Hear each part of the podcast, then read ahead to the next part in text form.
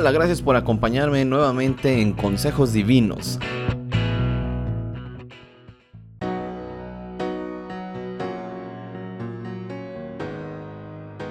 Estamos nuevamente en Consejos Divinos y es el primer podcast del año. Sí, ya sé, nos tardamos muchísimo en sacar un podcast nuevo, el primero de 2021 y por supuesto que teníamos que eh, tener la, la, presencia, la compañía de Jessica García, de Pablo Pasco y bueno, pues bienvenidos a Consejos Divinos. Gracias, gracias, ¿Cómo están? Muy bien, gracias a Dios. Adelante, Jessica. Y nos ponemos de acuerdo para, para hablar de qué coordinación de este equipo de podcast. A ver, una, dos, tres. levantas la mano, ¿no? Porque así es en las videollamadas, levanta uno la mano. Este, no, pues muchas gracias por, por invitarnos, Efra, y gracias a Dios, pues iniciando bien el año con, con muchos deseos de, pues, de conocer más del Señor, de aprender de Él, de, de poner en práctica nuestra fe, de aprovechar bien el tiempo, ¿no? Con esa petición ante Dios de, que podamos aprovechar siempre mejor el tiempo que Él nos concede en, esta tierra. Y pues listos, listos ya para este podcast. Súper. ¿Tú, Pablo, todo bien? Todo bien por acá, este, como muchos papás, con escuela en casa. Y esto implica a veces eh, saber en realidad quién es uno, porque a veces uno saca ahí el, el hombre carnal que trae dentro, eh, cuando pierde uno la paciencia, pero ha sido una linda etapa de poder aprender juntos en, otra cultura. Así es que estamos bien, gracias Efra por la invitación. Qué bueno, y bueno, pues eh, los que no están muy bien, eh, pues son, son muchos cristianos que, pues esta coyuntura de que pues Trump perdió la reelección, eh, los republicanos en Estados Unidos pues no pudieron eh, repetir en el gobierno federal y bueno, llegan los demócratas y eh, como ustedes saben, hay, un tema que me inquieta mucho y a lo mejor algunos podescuchas o, o, algunos que nos están viendo en el canal de YouTube de restauranministerios.org, pues dicen, bueno, ya, ¿por qué hablar tanto de Estados Unidos? Este, pues nosotros somos otros países, quizás latinoamericanos, lo que sea. ¿Por qué? Pero es importante porque se debaten en estas elecciones cosmovisiones, dos cosmovisiones, dos maneras de ver el mundo, dos maneras de entender la realidad y son dos proyectos también.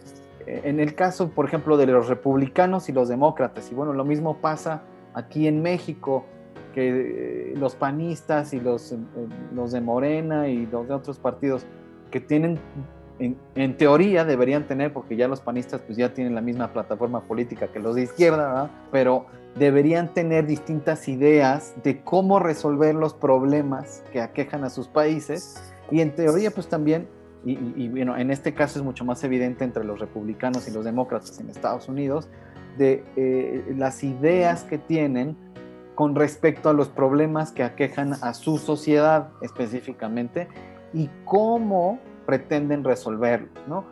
Y de ahí se derivan las políticas públicas. Y, eh, hay temas, sobre todo en Estados Unidos, mucho más eh, eh, evidentes que acá, que aquí ya preocupan como el tema educativo, en el que los planes de estudio de, de educación básica, pues ya incluyen ideología de la autopercepción, ideología de género, que es esta idea, ya saben, de que cómo me autopercibo, entonces eso es la realidad no solo para mí, sino para ti también. Y entonces el sistema educativo pues está eh, enseñándole a los niños, por lo menos ahí en Estados Unidos, bueno, también ya aquí en México, enseñándole a los niños que eh, tu biología no importa, ¿no? Sino tu autopercepción y que eso es lo que tiene que regular nuestras relaciones, nuestro entendimiento de, nosotros mismos, del otro y como sociedad. Entonces, bueno, en fin, son muchas cuestiones que están en juego y que son dos maneras de, ver el mundo. Hay muchos cristianos, como seguramente a ver, ustedes me, platicarán sus, sus perspectivas, que pues obviamente en este proceso, pues se han convertido en pro-Trump y se han convertido en providen y, lejos de los nombres, los apellidos y quiénes son, pues está lo que representan. O sea, las personas, los cristianos que están muy preocupados por, por los apellidos, eh, tienen que ver mucho más allá de los nombres y de los nombres de los partidos políticos eh, que representan, representan visiones de ver el mundo. Y es ahí donde, donde, donde tenemos que elegir, ¿no? Finalmente, o tomar partido, tomar postura como cristianos. Pero aquí, aquí no sé ustedes cómo lo están viendo.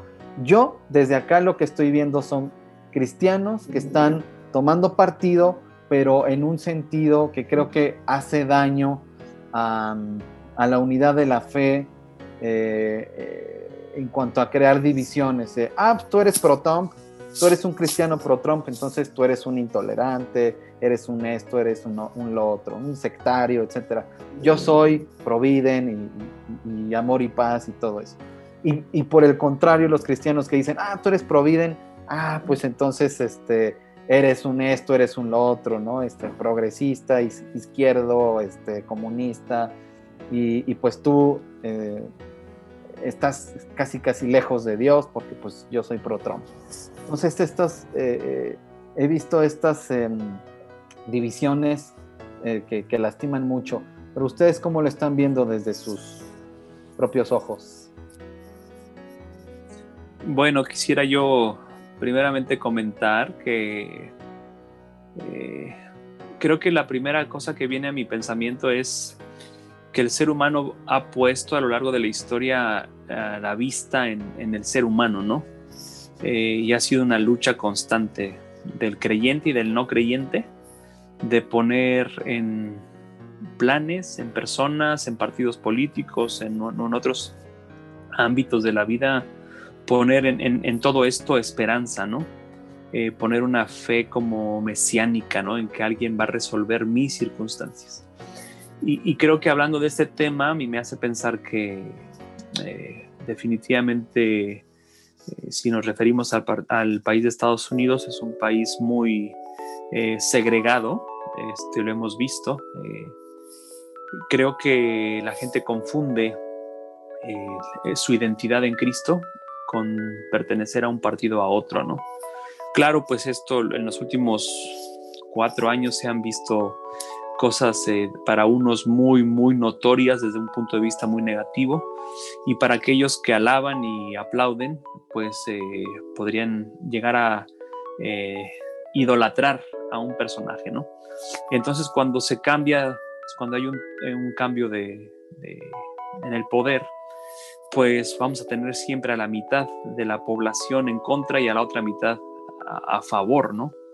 Entonces yo creo que aquí a mí lo que me hace ver es que hay que tomar en cuenta la cuestión del, contexto, ¿no? Estados Unidos es un país donde en los últimos siglos, décadas, ha sido afectado por una, una visión muy liberal.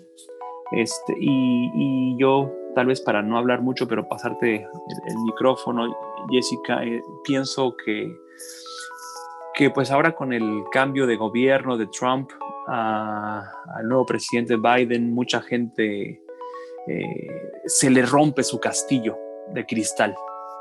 Entonces eh, se le rompe su argumento y entonces como es una, una sociedad o somos sociedades o hemos crecido en sociedades muy liberales, la gente piensa que eh, pues cierta forma de pensar es porque están en contra de los temas cruciales, ¿no?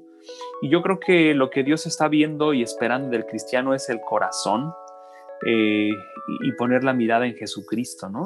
Entonces yo quisiera introducir esto porque creo que el, el, espectro con el cual estamos hablando de esta temática tiene que ver con una postura muy eh, sectaria, ¿no? Muy... Eh, una postura de si eres cristiano tienes que ser pro o si eres cristiano tienes que ser en contra, estar en contra de alguna, algún punto de vista.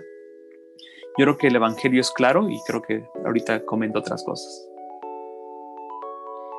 Claro, creo que mm, esto de que Dios está más interesado en el corazón, por supuesto, de, las personas y que los cristianos sean en Estados Unidos o en México, eh, olvidamos eh, pues quién es este Dios que en, su palabra ha escrito y ha dejado muy claro que Él es el que pone y quita reyes, ¿no? El, el que el hecho de que algún aspirante, un candidato llegue y esté en el poder, bueno, pues nos habla de que Dios tuvo ese control, ¿no? De que, de que estuviera esa persona. No por eso tenemos que apoyarlo al 100%, sino más bien por eso mantener nuestro, el dominio, ¿no? De nuestro cuerpo, de nuestras emociones, de nuestras palabras, este, inclusive de nuestros pensamientos. Eh, poder evaluar y analizar con un poquito más de, cordura. Creo que nuestros hermanos en Estados Unidos pues la tienen difícil porque desde hace mucho tiempo la fe está entremezclada ¿no? con la política y mm. aunque eso fue de mucha bendición en un inicio, ahora los tiene eh, completamente confundidos y vemos como prueba el discurso de Biden plagado ¿no? de estos pequeños como destellos queriendo anunciar una fe incluyente.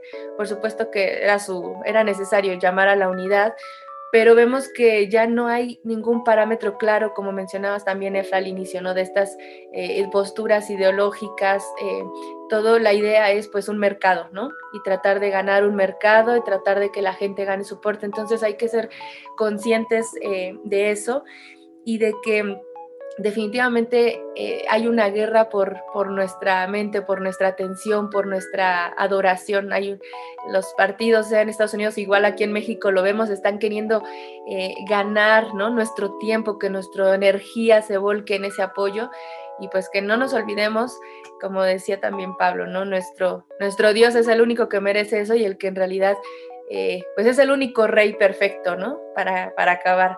Y todos los demás como hombres pues tendrán siempre puntos a favor y puntos en contra, eh, tendrán temas en la agenda que pongan unos arriba de otros, pero finalmente a veces lo hemos visto aquí en México y lo decías de tanto izquierda como derecha están promoviendo lo mismo, ¿no? Los dos apoyan a lo mejor este, el postura del aborto, nada más que uno lo dice más, otro lo dice menos, otro lo dice con un matiz, este, el otro acompañado de algún otro tema. Entonces, eso, eso creo que tenemos que ser conscientes al momento de mostrar nuestro apoyo o, al momento de ir preparando también eh, nuestro voto en, eh, este año, ¿no? Que viene electoral. Creo que Estados Unidos no solo nos permea por el hecho de, de los bandos Trump o, Biden, porque mucha gente estamos desconectados de, lo que sucede y con la política de Estados Unidos, pero las actitudes sí permean, sí permean en, cómo respondemos nosotros ante eso. Así es, y, me da mucho la atención, bueno, obviamente lo que han dicho, estoy de acuerdo, yo quiero, eh, quiero que los que nos están escuchando, nos están viendo, piensen en que es una realidad que y, lo dijiste muy claramente, Jessica, los hombres que estén en el poder, pues hacen cosas buenas y cosas malas. Estaremos de acuerdo con algunas cosas que hacen y que dicen y estaremos en desacuerdo con otras. Probablemente estaremos con alguno más en desacuerdo y con otro más de acuerdo. Pero aquí el gran problema que yo veo con, muchos de mis hermanos es que eh, están glorificando a uno y están satanizando al otro. Y es muy fácil, o sea, es la postura más fácil que podemos, eh, en la que podemos caer y eso divide, eso divide porque nos impide tener diálogos y conversaciones con los que no piensan como nosotros, porque ya tú estás mal, o sea, yo estoy en el bando correcto, sea el bando en el que estés. Entonces, eso es lo que está pasando. Y obviamente muchos cristianos pues dijeron, ah, mira, Trump tiene estas políticas con las que estamos de acuerdo, e, él es el bueno, vamos a apoyarlo con todo, pero los, las líneas de, a ver, espérate, sí, pero no estoy de acuerdo con él en estos otros temas, o es más, de repente los, los que estaban en contra era así como que, ah, ¿estás de acuerdo en su modo de vivir? ¿Estás de acuerdo en cómo ha vivido tu presidente? Entonces es como, a ver, espérate, ¿no? Este, que apoyes políticamente a alguien, pues tampoco significa que estés de acuerdo con, con todo lo que hace y dice, ¿no? Eso, eso también yo creo que es sano eh, expresar muy claramente. Y, lo vivimos con, con AMLO aquí en México. ¿no? Este, muchos evangélicos se, se volcaron a apoyarlo y entonces, ah, pues sí, este, casi casi como con Trump, sucedió el mismo fenómeno, que es lo más chistoso, ¿no? Es el candidato que Dios respalda, casi casi. ¿Por qué? Porque los líderes de, de algunas iglesias así lo expresaron, ¿no? Entonces, ¿qué fue lo que pasó? Pues este, se hicieron bloques, este, aquí y allá. Ahorita ya aquí ya el desencanto pues ya es más grande, ¿no? Allá no tanto, ¿no? Al contrario, allá eh, se, se endureció ese respaldo, tanto que ya hay grupos de evangélicos, de cristianos, que dicen, a mí no me llames evangélico, porque para mí y para mucha gente evangélico es sinónimo de intolerancia, de sectarismo, de odio, bla, bla, bla, bla, bla, bla. Entonces, ¿ustedes, ustedes qué piensan que necesitamos hacer como, como, como cristianos teniendo en cuenta todas estas cosas? Eh, nosotros no, necesitamos contender en esas, en esas batallas políticas, o sea, no es nuestro papel. Tenemos que, dejarlo bien claro, porque a veces parece que es nuestra bandera. Tengo que ir y, dar la vida prácticamente por esta causa, por este tema. Eh, nuestro llamado es eh, en la Biblia contender por la unidad de la iglesia. Ese sí es nuestro llamado, por, por mantenernos como un solo cuerpo en una sola unidad. Y, mencionaba en, una charla un pastor en, la iglesia del pueblo en, Estados Unidos que, o sea, no nos tenemos que preocupar si, si alguien, para alguien es más importante apoyar la igualdad de, entre inmigrantes y, estadounidenses y esa es su bandera y quiere apoyar un candidato que apoye eso. Y para alguien es más importante la otra agenda, ¿no? A lo mejor la vida, defender la familia, el aborto. Los dos temas son igual de importantes, para Dios son, son importantes, los dos temas están en la Biblia.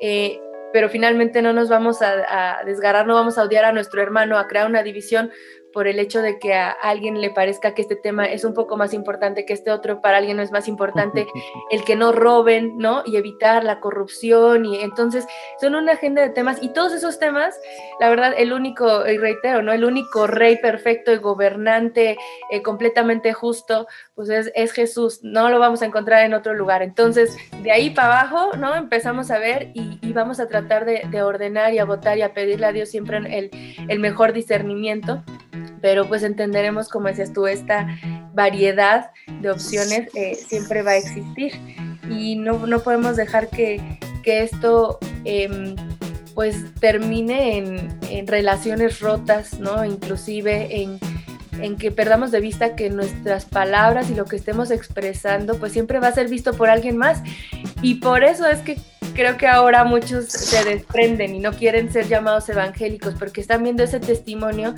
de alguien que, que no está viviendo por el evangelio, está viviendo por, por, por esa contienda, por descalificar al otro, eh, por a lo mejor cerrarse y no permitir eh, pues que alguien más exprese sus ideas.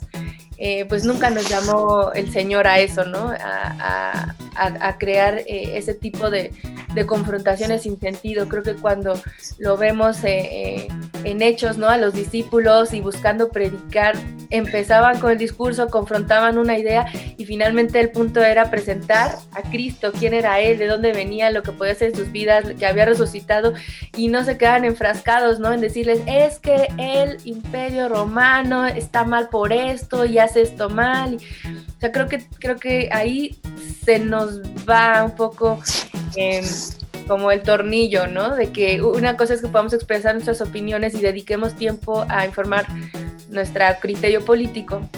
Y otra que olvidemos que la bandera del evangélico pues es precisamente hablar del evangelio, ¿no? Sobre todas las cosas. Yo, yo quería mencionar, tal vez ampliar un poco tu idea, Jessica. Yo había pensado que creo que la iglesia tiene que empezar a pensar mucho entre el, uso de los términos, entre lo que es ser cristiano y lo que es ser discípulo de Jesús, ¿no? Este, porque mucha gente engloba el término cristiano dentro de una cultura, ¿no? Eh, entonces, si tú te sales del paradigma, pues ya dejaste de ser cristiano. Y yo creo que el, el, término discípulo es aquel que renuncia, aquel que sabe que este mundo no, en este mundo nunca va a haber un paraíso, este, sino que el, el, la tierra la tierra prometida no está aquí. Entonces, eh, cuando tenemos una visión de querer construir, tal vez aquí bajo, un, bajo una perspectiva política, bajo una perspectiva social, bajo una perspectiva religiosa tal vez o cultural, pues mucha gente piensa, bueno, pues eh, yo tengo cierto tipo de compromisos este, para que eso se dé aquí en mi generación y yo pueda dejarle un legado magnífico a mis hijos y a los hijos de mis hijos. Es, e, ese tipo de posturas a mí me hacen pensar que la gente está construyendo su reino en esta tierra, ¿no? Eh, y, yo creo que aquí, creo que regresando un poquito al tema de, de lo que está sucediendo en el país vecino, eh, hay mucha gente que tiene comprometida su lealtad, eh, tal vez por intereses económicos, tal vez por intereses de apoyo a ciertas cosas, hay cuestiones económicas que si mi, estado, mi, provincia, eh, mi, iglesia este, votan por tal, pues vamos a, salir beneficiados, ¿no? Entonces, la gente se desvive por compromisos humanos, ¿no? por querer salir ganador. Y creo que ahí lo que refleja es una tendencia otra vez carnal de, que el ser humano busca lo suyo eh, y no busca el bien. Entonces yo pensando en lo que preguntabas, en lo que sacabas a la mesa, Efraín, es esa cuestión de cuál es el papel del cristiano. Creo que tenemos que aprender a doblar las rodillas eh, como, como iglesia. Yo creo que cuando una persona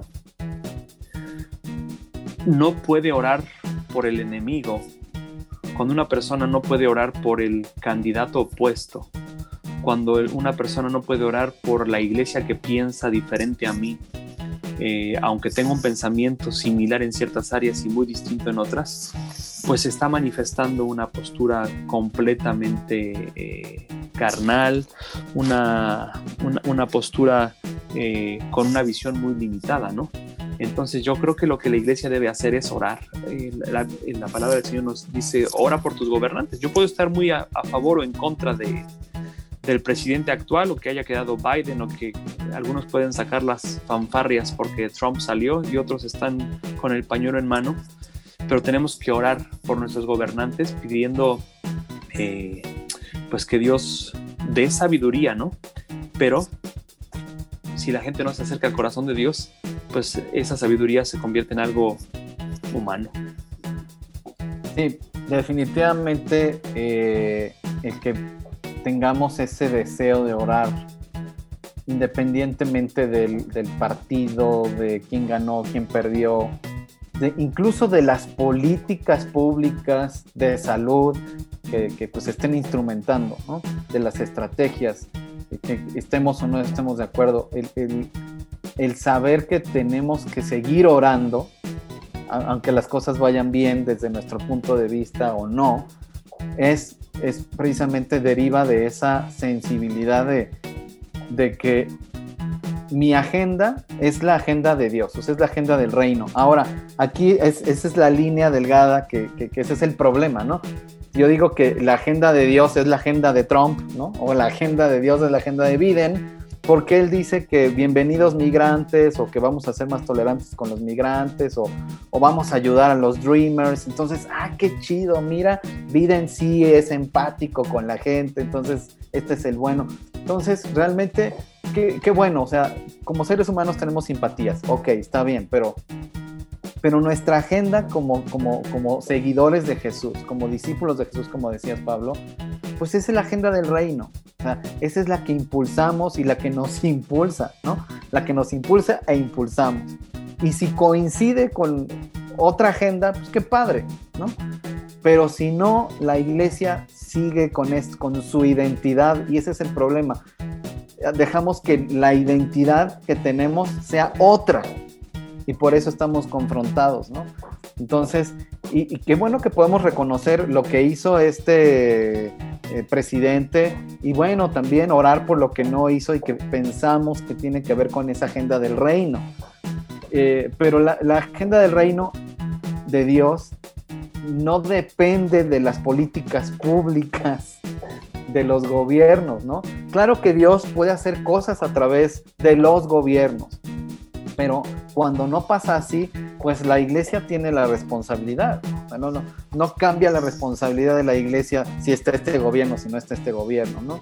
Em, preguntaban en, un, en un eh, eh, grupo que tenemos en Facebook que se llama Diálogos eh, sobre la Iglesia, que, cuál era mi postura en cuanto a la migración masiva que viene de Centroamérica, ¿no? Porque yo compartí unas imágenes tremendas de, la policía en Guatemala conteniendo estos contingentes impresionantes y, parecía que yo estaba de acuerdo con eso. Yo decía, bueno, pues hay leyes y los gobiernos tienen que hacer respetar esas leyes, pero como cristianos eh, tenemos un entendimiento sobre cómo tratar con el extranjero, ¿no? Entonces, bueno, a eso me refiero. O sea, un gobierno puede decir, esto, la migración ilegal, pues se castiga, se prohíbe, lo que sea, pues ahí está la ley, ¿no? Pero como iglesia tenemos una agenda que puede o no puede coincidir. Querías decir algo, Pablo. Sí, yo eh, creo que estás mencionando algo interesante. Este, no sé si el, mundo occidental ha desarrollado tanto la idea de tener como una vida eh, dicotómica, ¿no? De tu vida espiritual, de tu vida, lo que no es espiritual, de lo que sí es espiritual, ¿no? Definitivamente Dios ve al ser humano como un todo, ¿no? Este, ve a la iglesia como un todo también. Y, yo creo que aquí es algo muy fuerte porque este, es muy evidente, ¿no? Que, el, que el ser humano tiene una necesidad espiritual. Tú y yo tenemos una necesidad espiritual que solamente puede ser satisfecha por Jesucristo. Eh, entonces, cuando hablamos de política, pues por supuesto vamos a tener una cantidad enorme de gente no creyente eh, que va a tratar de resolver ciertas problemáticas que las titula económicas, eh, las titula sociales, las, titula con problemas de desestabilización emocional, lo que tú quieras mencionar. Pero el, el, el, el sentir de esto es que el hombre, el gobernante, tiene que lidiar también con consecuencias del pecado que no puede resolver con argumentos lógicos, que no se pueden resolver con argumentos políticos, que no se pueden resolver con políticas públicas, porque es una cuestión espiritual. La palabra lo dice claro, no dice, pero el hombre natural no percibe las cosas que son del Espíritu de Dios porque para él le son locura y no las puede entender porque se, se tienen que discernir espiritualmente. Entonces, obviamente, yo no estoy diciendo que todas estas esferas no sean útiles. Eh, Dios nos dio capacidad y eh, nos demanda como sociedad cristiana y no cristiana a buscar la justicia, a promover la paz, a promover la unidad. Entonces a mí lo que me llama la atención es que eh, cuando estamos hablando de la necesidad por causa del pecado, la pobreza es, consecuencia del pecado, porque es una cuestión de injusticia. Este, cuando la gente migra a otro país, pues la gente, algunos cristianos pueden decir, no, que se larguen, ¿no? ¿Qué hacen en nuestro país? Nos van a robar miles de empleos. Eh, pero hay una necesidad espiritual de fondo. Y, creo que es, aquí estás tocando un, aspecto que es a nivel mundial, pero se ve eh, claramente en México, en Estados Unidos y eh, también en otras partes, donde la gente está saliendo por motivos de diferente índole, pero que Dios tiene un propósito para que esta gente sea alcanzada, ¿no? Entonces creo, para terminar mi participación aquí, creo que esta necesidad espiritual solamente va a ser satisfecha eh, cuando la gente, cuando la iglesia entienda su papel como sal y luz, ¿no? Entonces, sí, una caravana de migrantes desestabiliza todo, sí, este, pero el cristiano debe de interceder, debe de ayudar. El, ayudar, el, ser el buen samaritano, no, estoy yo diciendo que se venga todo Honduras a México o todo El Salvador. Eh, lo que estoy diciendo es yo tengo que procurar hacer el bien. En esto piensa, eh, en todo lo honesto, en todo lo justo, en todo lo que es de buen hombre, en esto piensa. Y a esto hemos sido llamados. Sabes, eh, perdón, para agregar a lo de Pablo nada más, leí la semana pasada un artículo eh, sobre amar a tus vecinos. y decía, ¿cuántos este, lidiamos con esos vecinos que te ponen la música a todo volumen, que andan haciendo fiestas en pandemia? Este, a lo mejor dirás que ponen la bandera del, del candidato que no te gusta, que ponen la basura en tu puerta. Y decía, ¿cómo, ¿de qué manera estás amando a esos vecinos? No, pues no, no puedo ni dirigirles la palabra o a lo mejor les hablo lo más mínimo cordial y decía, esto viene, viene al tema, viene al tema porque decía, bueno, y cuando llegues ante Dios y te pregunte, ¿por qué no les compartiste el Evangelio? ¿Por qué no les mostraste tu amor? Y tú les vas a decir, es que ponían la música muy fuerte por las noches, ¿no? O es que ponían su basura en mi puerta. En este caso, eh, ¿cómo vamos a decir, oye, le compartiste a estos, a estos extranjeros, ¿no? No, es que olían mal, podían ser un foco de infección, ¿no? no, es que nos venían a quitar el trabajo, o le compartiste, eh, compartiste con tu hermano en la iglesia que estaba pasando por una situación difícil, pues no, es que compartió algo de Trump, ¿no? Y, parece que apoya, o sea, son argumentos realmente que, salen sobrando, o sea, son, son superficiales, no pueden estar por encima de nuestra identidad en Cristo, que es, para empezar, pecadores redimidos por Él, ¿no? Salvos por gracia. Y de allí pues llenos de su espíritu que nos permite amar, ¿no? Que nos permite pensar en la justicia, que nos permite tener esta mente renovada, ¿no? Que hablabas, Pablo, de que por, por su espíritu es que podemos eh, pedirle que, que, nos llene nuestros pensamientos, que transforme nuestro entendimiento y que todo lo que veamos sean noticias, sean cuestiones políticas, pues lo pasemos primero por ese filtro y que entonces eh, eh, pues nuestras palabras sean de edificación para otros, ¿no? Todos nuestros comentarios y que pues el amor sea, sea realmente, este amor real, este amor de verdad, este amor de justicia sea el que el cristiano y la iglesia cristiana pueda estar llevando como bandera dentro de todo lo que quiere proclamar, dentro de todo lo que quiere compartir, ¿no? Creo que, creo que ahí tiene que haber algo también de, intencionalidad, ¿no? El creyente debe ser intencional en, en, cómo se mueve, en cómo piensa, en cómo habla. Este, y creo que ahí, pues muchos hemos tenido etapas de nuestra vida, o que tal vez seguimos teniendo, pero que Dios espera que eso también sea renovado, ¿no? Porque la intencionalidad implica tomar la iniciativa, ¿no? De ir de ir, eh, ir con el que está necesitado. Y entonces en, ese sentido, pues mucha gente sí dice, muchos creyentes opinan, bueno, si me llegan a tocar a mi puerta y me dicen que tienen un eh, sed y necesitan un vaso con agua, pues yo le comparto. Pues ahí cómo me voy a negar, eso es, eso es ser un buen samaritano. Pero creo que Jesucristo iría más allá, ¿no? Este, en el sentido de, de salir a donde está el necesitado, pero no se, no se centra en la necesidad eh, el ministerio de Jesús y que debe ser el ministerio de la iglesia se centra en la relación íntima con Dios. Entonces, o sea, Jesús mismo en su humanidad 100% eh, humano y en su deidad, este, en su condición de humano, pero su identidad como Dios, eh, me hace pensar en que Él iba a la presencia del Padre, ¿no? Para saciarse, y eso e, e, es, el, estar satisfechos en la presencia de Dios es lo que me, mueve. y no una agenda política, no una agenda de quién ganó, quién perdió, sino en la cuestión de, ver el corazón, la necesidad espiritual de la gente. Sí, hay...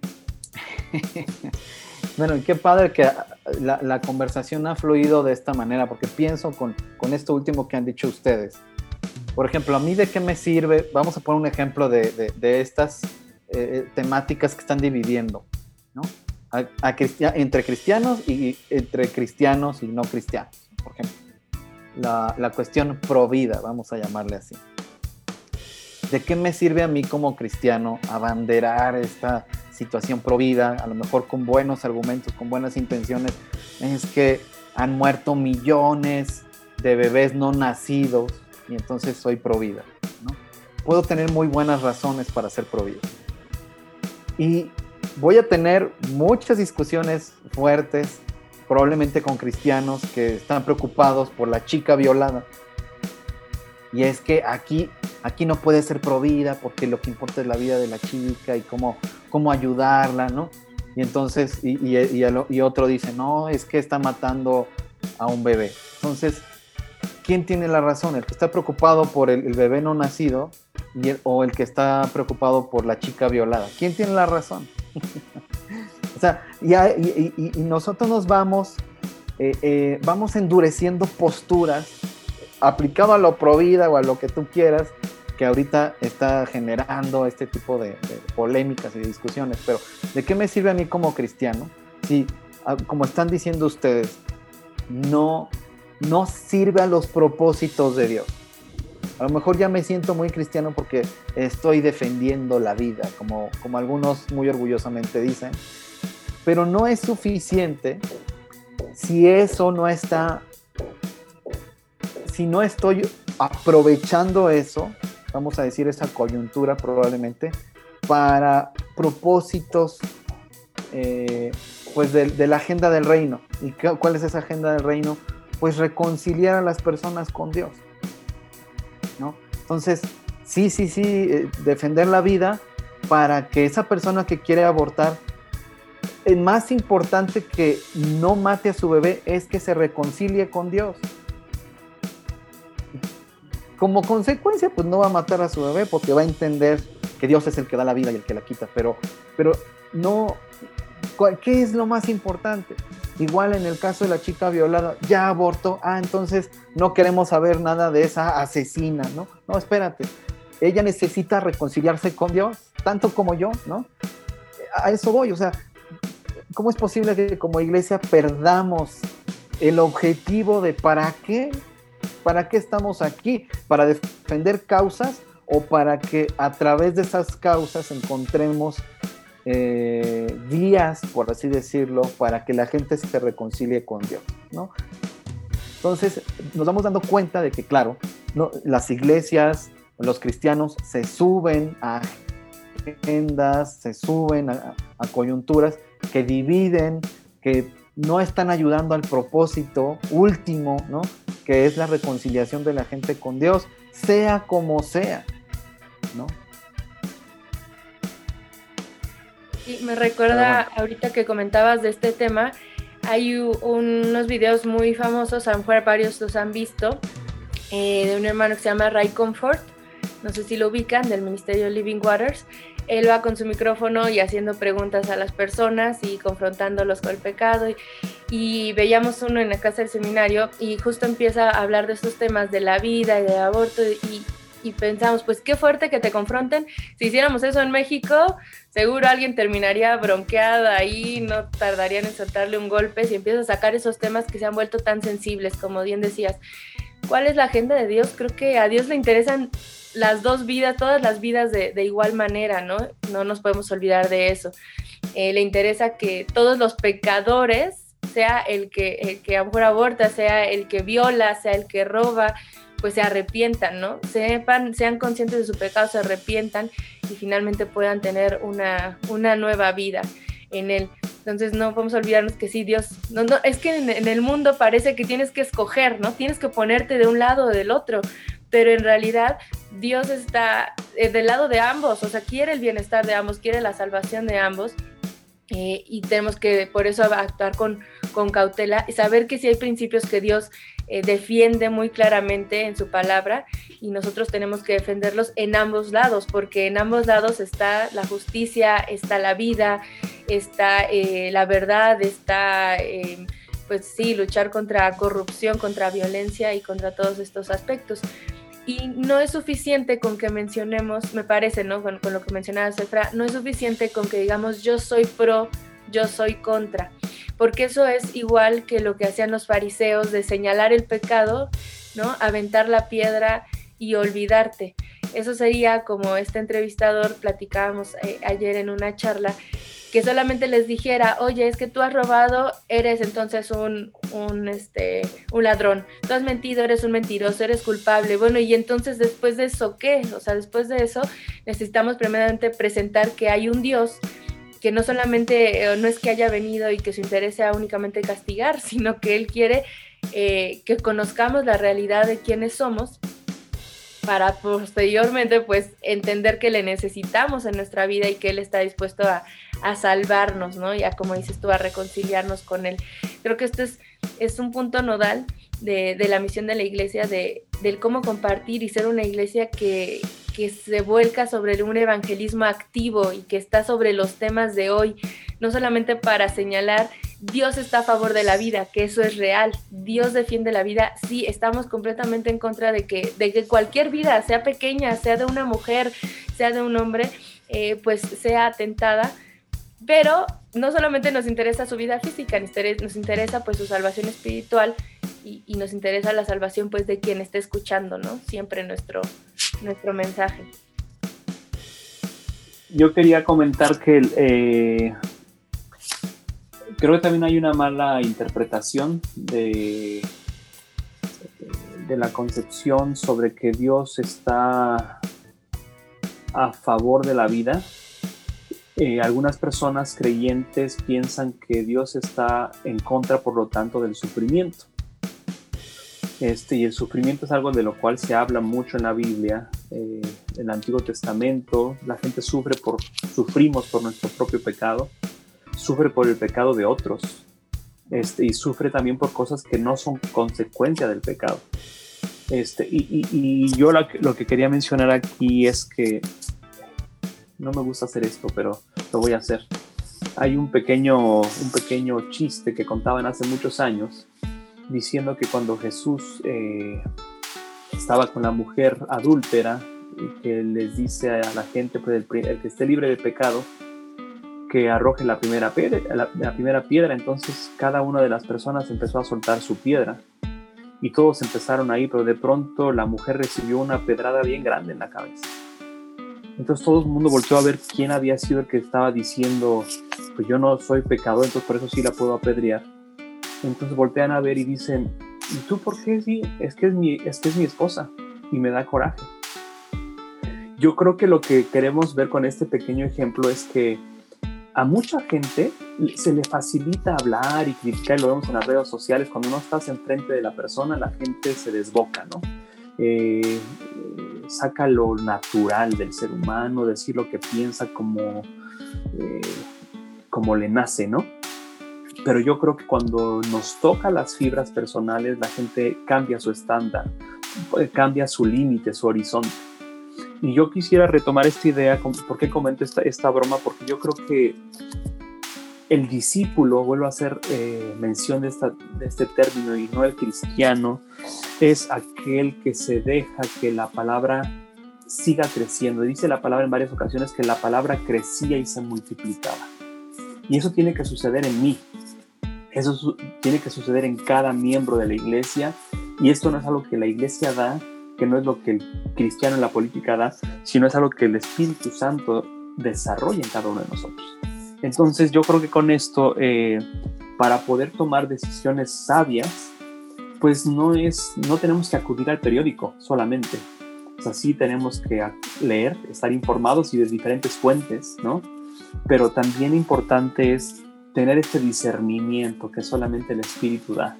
Y esto solo, no se da por 50 años en una iglesia, no se da porque yo tenga un programa efectivo en la radio, en la televisión, o, eh, o que sea escritor, o sea compositor, o sea pastor. Esto se hace por un discernimiento espiritual. Yo creo que ahí es algo de lo cual en la iglesia estamos eh, cojeando o ya arrastrándonos, este, porque nos dejamos llevar por lo que por lo que los medios nos dicen y empapa nuestro, lo que denominamos vida cristiana, eh, y no, eso no corresponde con la vida del discípulo. Pues eh, ah, gracias, gracias por, por, todos estos comentarios.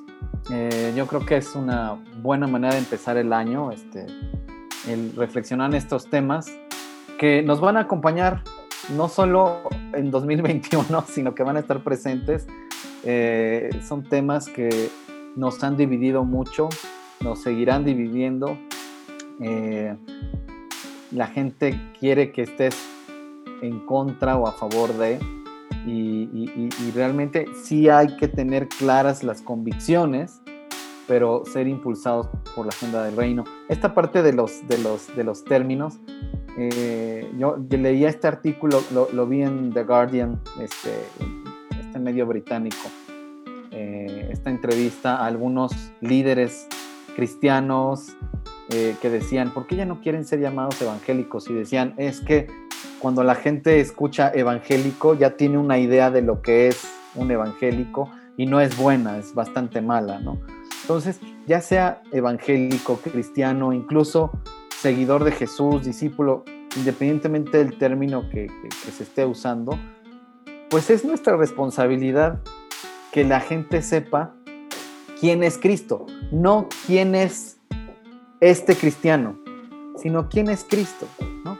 Y, si yo tengo el valor de, que, de decir quién es Cristo, pues eh, es porque mi vida es, eh, mi vida, por decirlo así, respalda, ¿no?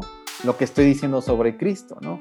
Em, y, ese es un compromiso que debemos tener todos los cristianos y yo creo que si podemos concluir algo en esta charla, pues podría ser eso, ¿no?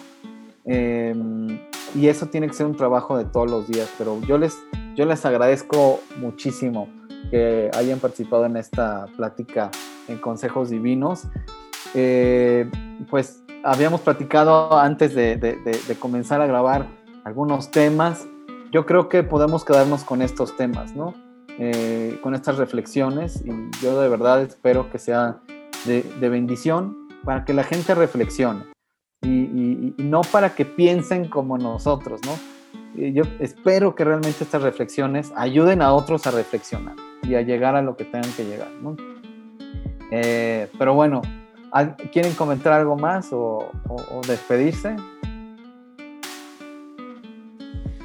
Bueno, yo me despido. Eh, quiero invitarlos a los que están viendo o escuchando eh, y que te reconoces como un seguidor de Jesucristo.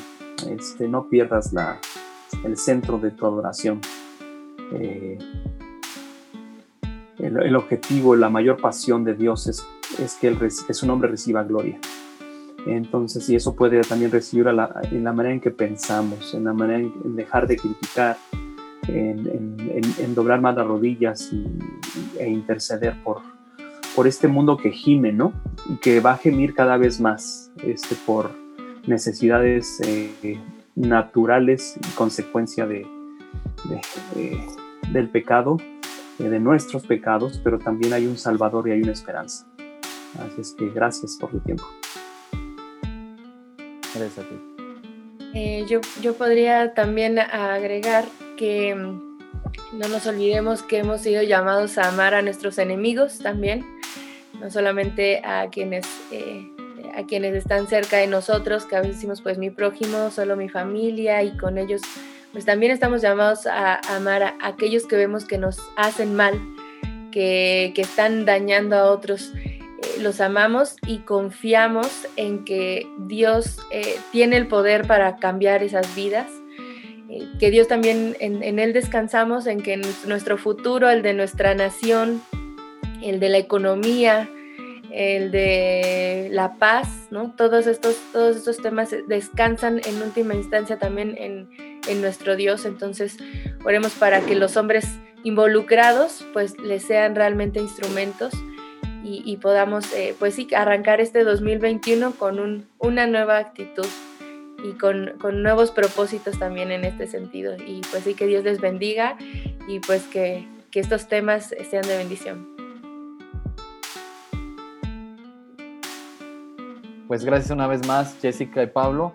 Y también que Dios los bendiga a ustedes y también que Dios bendiga a los escuchas, a los que están siguiendo Consejos Divinos en el podcast y a los que están siguiendo esta conversación en YouTube. Así que, pues que Dios sea contigo y hasta pronto.